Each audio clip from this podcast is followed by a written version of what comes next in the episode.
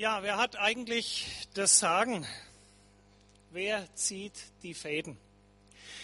Wer darauf eine Antwort weiß, ist fit für morgen, ist fit für die Zukunft.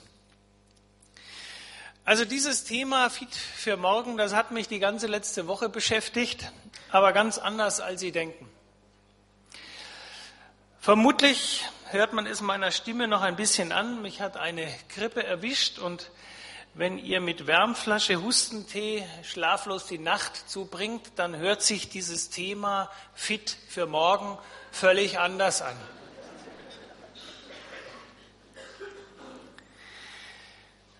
Ich danke für die Einladung, wieder einmal hier in Erlangen zu sein. Durch das Video habe ich eben erfahren, wie viel Schulden wir in Nürnberg haben. Von daher wäre ich dankbar, wenn wir bei der Kollekte vielleicht auch an Nürnberg denken.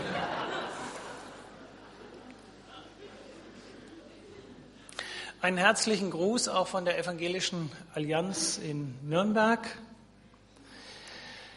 28 Gebetstreffen gab es bei uns in der zurückliegenden Woche in unterschiedlichster Form. Heute Nachmittag haben wir dann unseren Abschluss. Das Bibelwort für den heutigen gemeinsamen Abschluss ist sehr bekannt. Und deshalb empfinde ich besonders, dass wir innere Frische brauchen und Klarheit. Und darum möchte ich jetzt noch beten. Vater im Himmel, du bist ein redender, lebendiger Gott. Du möchtest unsere Herzen anrühren, unser Leben erreichen. Und wir bitten dich jetzt, dass du durch deinen Geist dein Wort in uns aufschließt, uns hörende Ohren und Herzen gibst,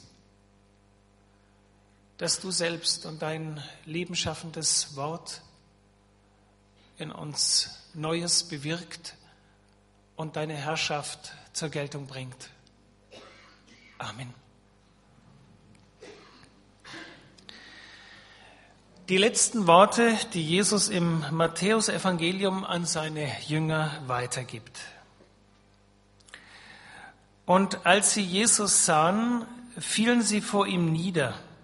Einige aber zweifelten. Und Jesus trat herzu und sprach zu ihnen, mir ist gegeben alle Gewalt im Himmel und auf Erden.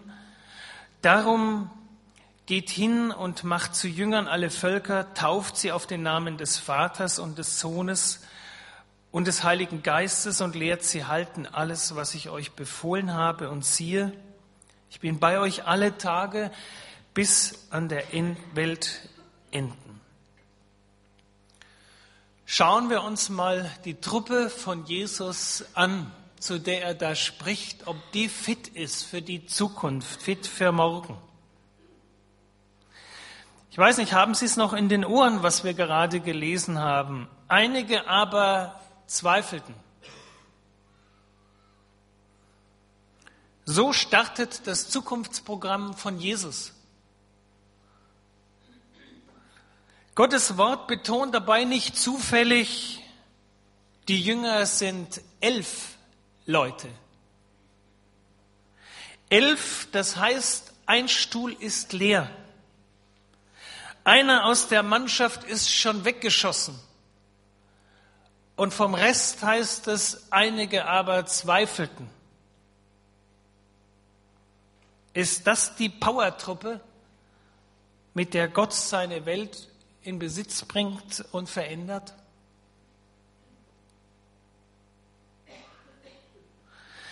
Ein durchgeschüttelter, traumatisierter Haufen einer aus ihrer Mitte, Judas, hat Jesus verraten und sich umgebracht. Ihr Lieben, das sitzt noch in den Knochen. Die Jünger planen kein Buch Leben mit Vision. Einer von ihnen hat Jesus verleugnet. Einer war bei der Gefangennahme gewalttätig geworden. Einer weggeschossen, einer fast weggeschossen, einige aber zweifelten. Fit für die Zukunft? Allmächt, die der Franke sagen. Mit der Truppe nicht. Die Zeiten großer Träume und Visionen, die sie einmal hatten, die sind vorbei.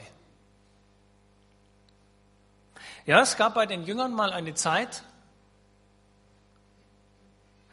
da haben sie die Zukunft anders gesehen. Da sahen sie sich an der Spitze einer Massenbewegung,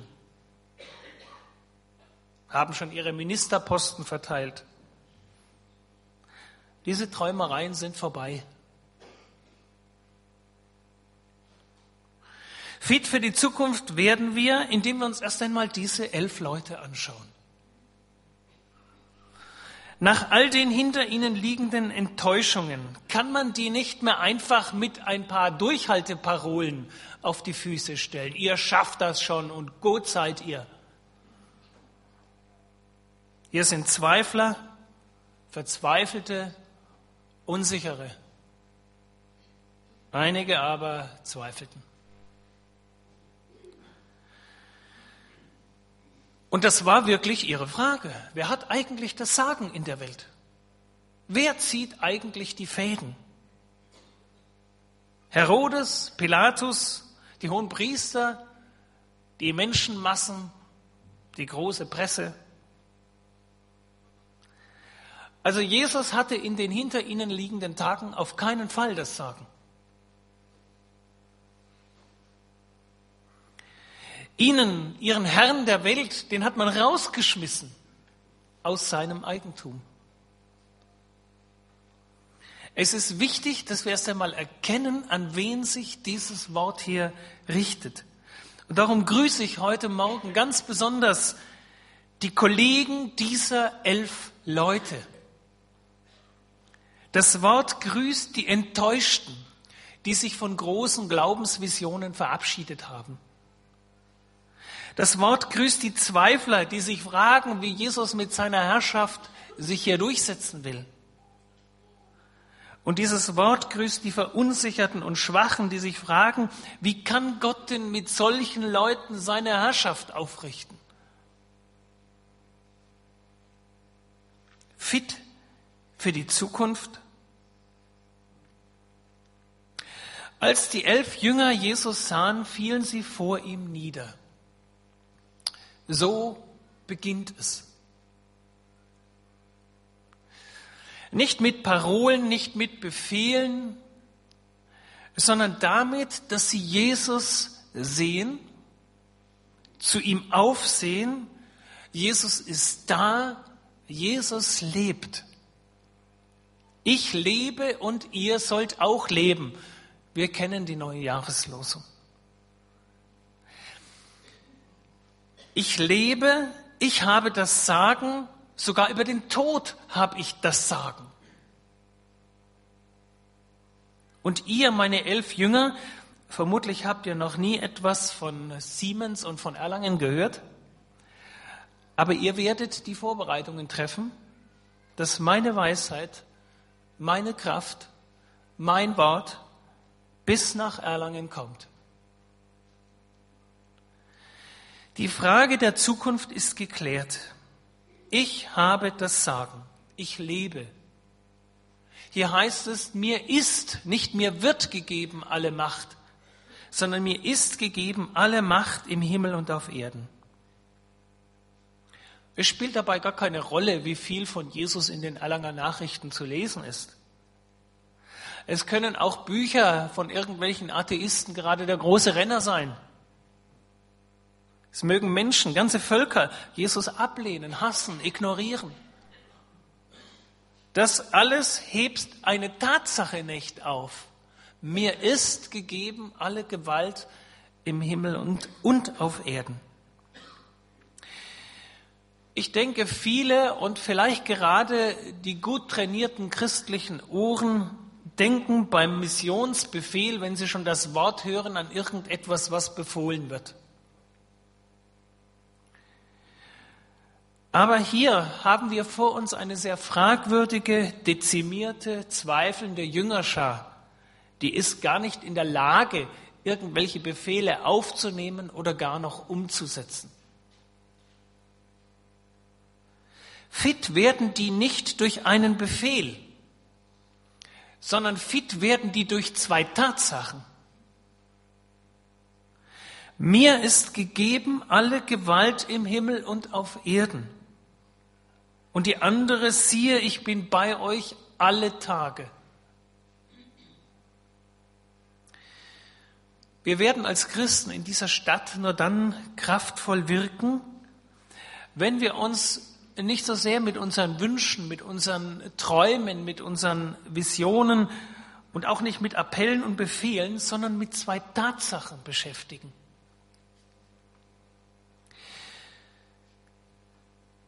Wer sein Leben an den richtigen Tatsachen ausrichtet, lebt anders in den Tag hinein. Ein Beispiel. Wenn ich Ihnen jetzt sage, soeben kam über Radio die Meldung, die Benzinpreise steigen morgen um 30 Cent, dann bin ich überzeugt, dass die nächste Tat der Autofahrer gleich im Anschluss hier an diesen Gottesdienst von diesen angekündigten Tatsachen bestimmt wird. Selbst wenn der Tank erst halb leer ist. Tatsachen verändern unser Verhalten. Und das ist auch eine Tatsache. Jesus ist gegeben alle Macht im Himmel und auf Erden. Zu sehen ist im Augenblick nur, dass weltweit die Christenverfolgung zunimmt. Dramatisch zunimmt. Es kommt der Tag, an dem alle Zungen bekennen müssen, Jesus hat das Sagen im Himmel und auf Erden. Und Christen sind nun Leute, die das schon ernst nehmen und die ihr Leben darauf ausrichten. Jesus hat alle Herrschaft. Wir haben, mir ist das vorhin auch aufgefallen, in unseren Liedern viel gesungen von, vom König, vom Thron. Wir haben davon gesungen, Jesus hat das Sagen. Und jetzt ist die eigentlich große Frage. Gilt diese seine Herrschaft auf dem halben Quadratmeter oder inzwischen, wenn ich das so richtig sehe, ist das nur noch ein Viertel Quadratmeter, auf dem ihr sitzt? Also in unserem Leben hat Jesus da das Sagen. Es ist nicht schwer zu singen, Jesus, du Lamm Gottes auf dem Thron. Hört sich super an. Singen wir es oder gilt es? Mit allen Konsequenzen. Kann dieser Thron, von dem wir singen, in Ihrem, in meinem Leben Befehle erteilen? Es ist nicht nebensächlich, was hier steht. Hier steht, die Jünger fielen vor Jesus nieder. Hier steht nicht, sie standen vor Begeisterung auf. Fit für die Zukunft werden Menschen, die vor Jesus niederfallen. Wann sind Sie zum letzten Mal innerlich vor Jesus niedergefallen. Es geht hier um eine Haltung, die beschrieben wird. Jesus ist kein Kumpel, sondern der Herr aller Herren. Die Jünger fielen vor ihm nieder.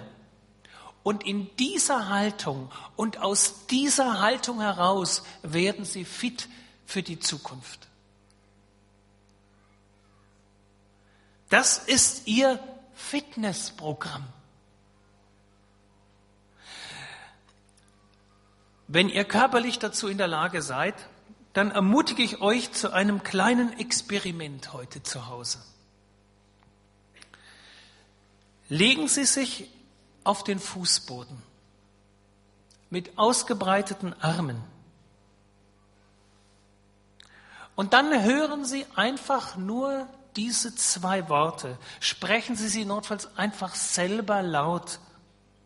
Matthäus 28 auf dem Boden liegend, Jesus Christus spricht, Mir ist gegeben alle Gewalt im Himmel und auf Erden. Und siehe, ich bin bei euch alle Tage bis an der Weltende. Sie werden merken, dass sich in dieser Haltung diese beiden Worte anders anhören.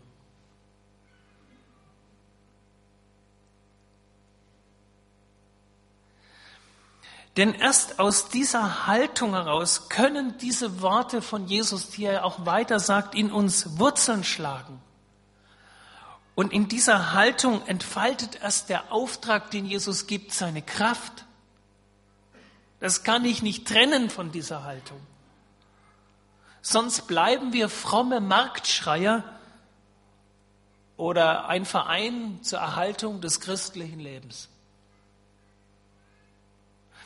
In den deutschen Bibeln steht nun meistens her vier Befehle. Geht hin, macht zu Jüngern, tauft sie, lehrt sie. Gottes Wort will immer erforscht werden. Und statt einem Autoaufkleber, so hat es mir jedenfalls noch die Leiterin einer großen christlichen Bücherstube gesagt, kauft euch lieber gute Bibelkommentare. Also Jesus hat keine vier Befehle erteilt, sondern nur einen einzigen. Und in der griechischen Sprache, in der das Matthäusevangelium geschrieben ist, steht nur eines von diesen vier Worten in der Befehlsform. Wisst ihr, welches das ist? Es gibt nur eines, Macht zu Jüngern. Macht zu Jüngern. Er sagt nicht, macht zu Christen. Er sagt nicht, sucht euch neue Anhänger. Er sagt nicht, tauft mal schnell. Er sagt nicht, lehrt sie alles. Ich sage das jetzt bewusst ein bisschen pontiert, so, um mit das zum Ausdruck kommt, sondern er sagt, das ist sein Befehl, macht zu Jüngern. Ein Jünger hat sein Ohr am Meister. Er lernt von ihm, er ist ständig mit ihm in Verbindung, er lernt von ihm, er schaut auf ihn, er lässt sein Verhalten von ihm verändern, er übt ein neues Denken ein. Ein Jünger ist auch kein Solist, er ist immer eingebettet in eine Schar von anderen Jüngern und mit denen zusammen geht er hinter seinem Meister her. Christsein endet also nicht mit Taufe oder Bekehrung. Die Herrschaft von Jesus will in unserem Leben, in unserem ganz praktischen Leben tun, denken, reagieren, Gestalt gewinnen. Da will dieser Thron regieren. Im Himmel und auf Erden und auch in meinem und in ihrem Leben. Pfarrer Johannes Hansen, mit dem wir hier im Hause, in diesem Saal, in den 80er Jahren einige evangelistische Gottesdienste gemacht haben, der hat das in einem seiner Bücher einmal so ausgedrückt. Kehren die Christen in unserem, in diesem Land noch um? Oder glauben sie nur an die Umkehr und bleiben unter dem Deckmantel einer geglaubten Umkehr die Alten. Folgen wir oder glauben wir nur an die Nachfolge und gehen unter dem Deckmantel einer geglaubten Nachfolge die alten, immer gleichen Wege? Lieben wir oder glauben wir nur an die Liebe? und bleiben unter dem Deckmantel einer geglaubten Liebe die alten Egoisten? Leiden wir oder glauben wir nur an das Mitleiden und bleiben unter dem Deckmantel einer geglaubten Barmherzigkeit die üblichen, selbstbezogenen, teilnahmslosen Leute? Mit diesen Versen drückt er das aus. Es geht um Herrschaft Christi. Wir singen voll Leidenschaft davon. Jesus sitzt auf dem Thron. Wir proklamieren seine Herrschaft. Aber wenn es konkret wird, lassen wir uns von Gott und seinem Wort gar nicht so gern dreinreden. Da biegen wir sehr schnell zurecht, auch sein Wort, statt dass es uns gerade biegt. Ich sage es etwas pointiert und provokant. Christen kommen in den Himmel, Jünger bringen noch einen mit.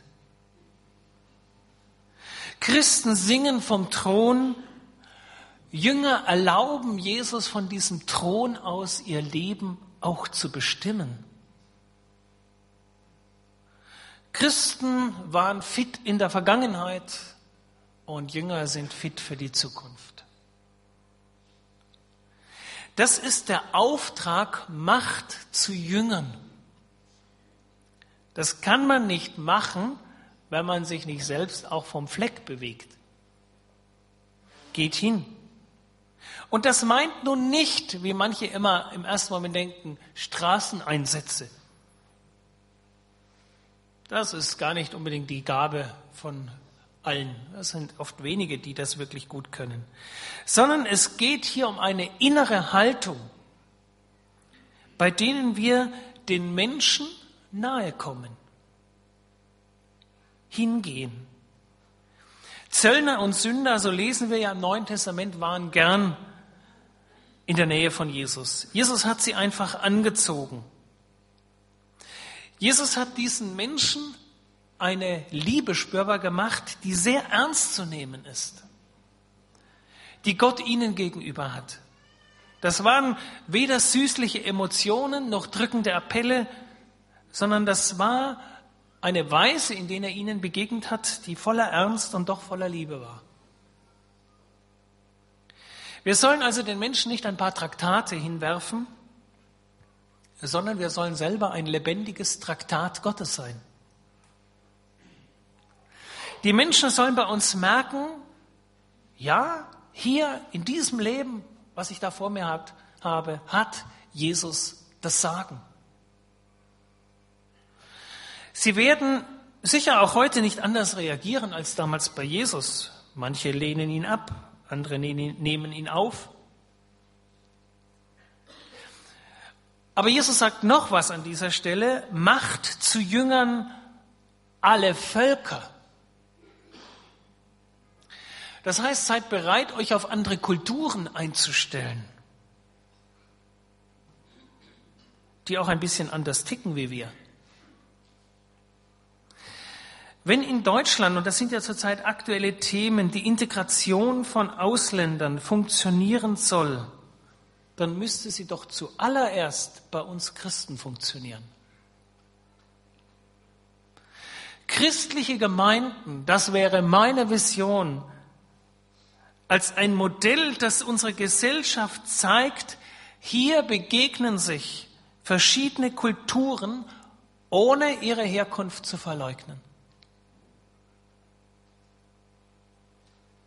Wir machen in Nürnberg, auch in unserer Gemeinde, die Erfahrung, das ist keineswegs so leicht. Das ist schnell gesagt, wir machen zusammen einen Gottesdienst. Aber das ist in der Praxis ganz schön Arbeit für beide Seiten. Da muss sich mancher umstellen. Wir leben in Deutschland oder wir haben in Deutschland die Völker vor der Haustür. Das ist auch eine geschichtlich und historisch neue Situation.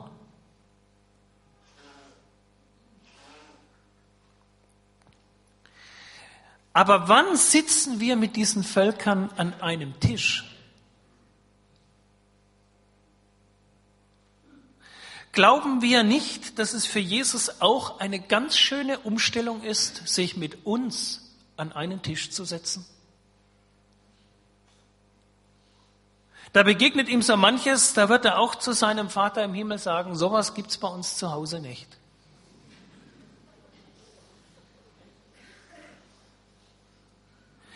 Jesus hat sich zu uns aufgemacht. Er will uns bei sich haben. Und das meint, das lebt in einer Haltung des Hingehens. Macht euch zum Ziel, Menschen als meine Jünger zu gewinnen. Also führt sie an den Punkt, an dem sie auch mir übereignet werden. Das meint das, tauft sie. Es geht nicht darum, dass Menschen mal beten oder eine, oder eine Erfahrung mit Gott gemacht haben, sondern dass sie Gott übereignet werden, dass er sein Eigentum zurückbekommt. Jetzt habe ich mal eine Bitte. Ihr müsst euch mal kurz wahrscheinlich bewegen. Ähm, ist nichts Peinliches, keine Sorge. Guckt mal bitte in eurem Geldbeutel nach, ob ihr zufällig irgendeinen Kassenbon dabei habt. Irgendeinen.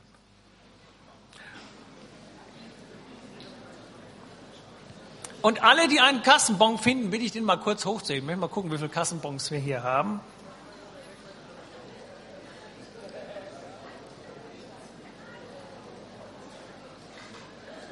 Ah, ihr seid alle ordentliche Deutsche. Das merkt man. Super. Also das ist ja schon mindestens jeder zweite, dritte hat einen Kassenbon. Jetzt könnt ihr noch mal gucken, was ihr gekauft habt, damit ihr überhaupt wisst, was ihr in der Hand habt. Da wird jetzt auf diesem Kassenbon wird bestätigt, dass die Butter oder das Parfüm oder vielleicht gerade der Computer, was auch immer ihr da gekauft habt, dass das euer Eigentum ist. Der Kassenbon ist der Beleg dafür. Und ihr Lieben, wenn ihr schon so fleißig Belege sammelt, Gott will auch Belege haben tauft sie auf den Namen von Jesus. Es geht im Glauben nicht um ein Zubehör für unser Leben, nicht noch angenehmer, es geht um einen Herrschaftswechsel, einen Besitzerwechsel. Und dafür braucht es einen Beleg. Und das ist die Taufe. Gott will auch Belege. Nichts könnte schon sein, dass das mir gehört. Es geht um einen Herrschaftswechsel. Ein tschechischer Freund von mir hat es einmal so formuliert, manche meinen, wenn sie Christen werden, sie kommen in den siebten Himmel. Ich meine, sie kommen in die Schleiferei. Sie sollen fit werden für den Himmel. Sie sollen da hineinpassen. Sie werden einem neuen Eigentümer übergeben. Und damit wird dem Leben eine neue Form gegeben. Und es kann sein, dass der neue Eigentümer einiges abschleift. Darum lehrt sie halten alles, was ich euch befohlen habe. Christian Spittler, der Gründer der Pilgermission St. Krishona, sagt vor 200 Jahren, wenn wir dafür sorgen, dass die Heiden Christen werden, so dürfen wir nicht versäumen, auch darauf bedacht sein, dass die Christen keine Heiden werden. Sind unsere Gemeinden Lehrstellen für ein neues Leben? Mein Eindruck ist, dass die Menschen auch zunehmend wieder die nächste Generation große Worte und Parolen leid sind. Was sie interessiert, ist wirklich eine gelebte und ablesbare Hoffnung, eine erkennbare Wahrheit, ein Profil, da geht's lang und auch eine erfahrbare Barmherzigkeit. Ja, der Herr lebt, er ist wahrhaftig unter euch.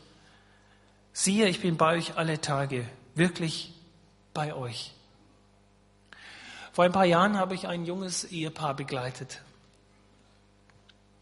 Ich habe die Hochzeit noch mit ihnen gestaltet und einige Zeit später erwarteten sie ihr erstes Kind. Die Frau bekam eine sogenannte Schwangerschaftsvergiftung. Und ihr Leben hing innerhalb weniger Tage an einem seidenen Faden, wie ich es selten erlebt habe. Selbst erfahrene Ärzte sagten, eine so dramatische Entwicklung nach einer Geburt haben sie seit zehn Jahren nicht mehr erlebt. Und sie machten dem jungen Mann wenig Hoffnung, dass seine Frau überlebt. Und da hat er ein neugeborenes Kind auf dem Arm und neben sich eine Frau vor den Toren des Todes. Und ich vergesse diesen Augenblick nicht, als er aus die Tür aufging und er von der Intensivstation, wo er bei ihr war, herauskam. Das war für mich ein erschütternder Anblick. Und als er auf mich zukam, habe ich mir gedacht, was sagst du jetzt? Jetzt kannst du keine frommen Sprüche machen.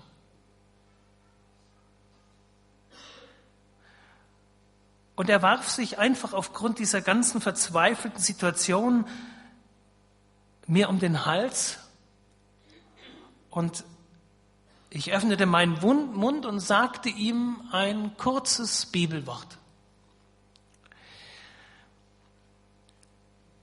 Es ist gar nicht entscheidend, welches Wort das jetzt war. Ich merkte nur sehr deutlich, dass in dem Augenblick,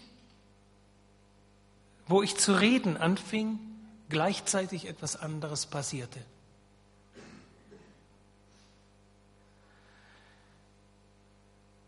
Jesus selbst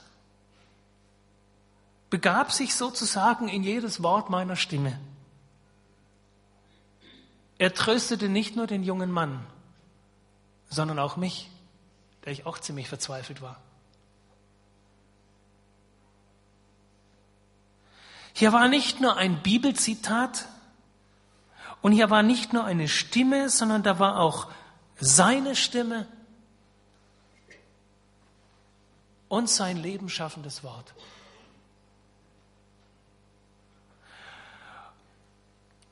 Und das ist nur einer von vielen Augenblicken.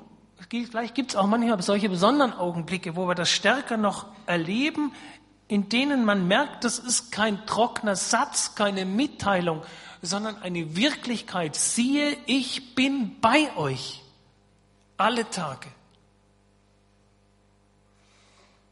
Ich lebe und ihr sollt auch leben. So werden wir fit für morgen, fit für die Zukunft, indem wir uns den großartigen Rahmen vor Augen stellen, in den unser Auftrag eingebunden ist. Und über diesen Rahmen denken wir eben meistens zu wenig nach. Und das war mir sehr wichtig und war mir besonders aufs Herz gelegt, euch diesen Rahmen neu vor Augen zu stellen, in dem das alles eingebettet ist. Dieser Auftrag. Und damit ist auch die Frage, ist Ihr Leben, ist dein Leben in diesem Rahmen?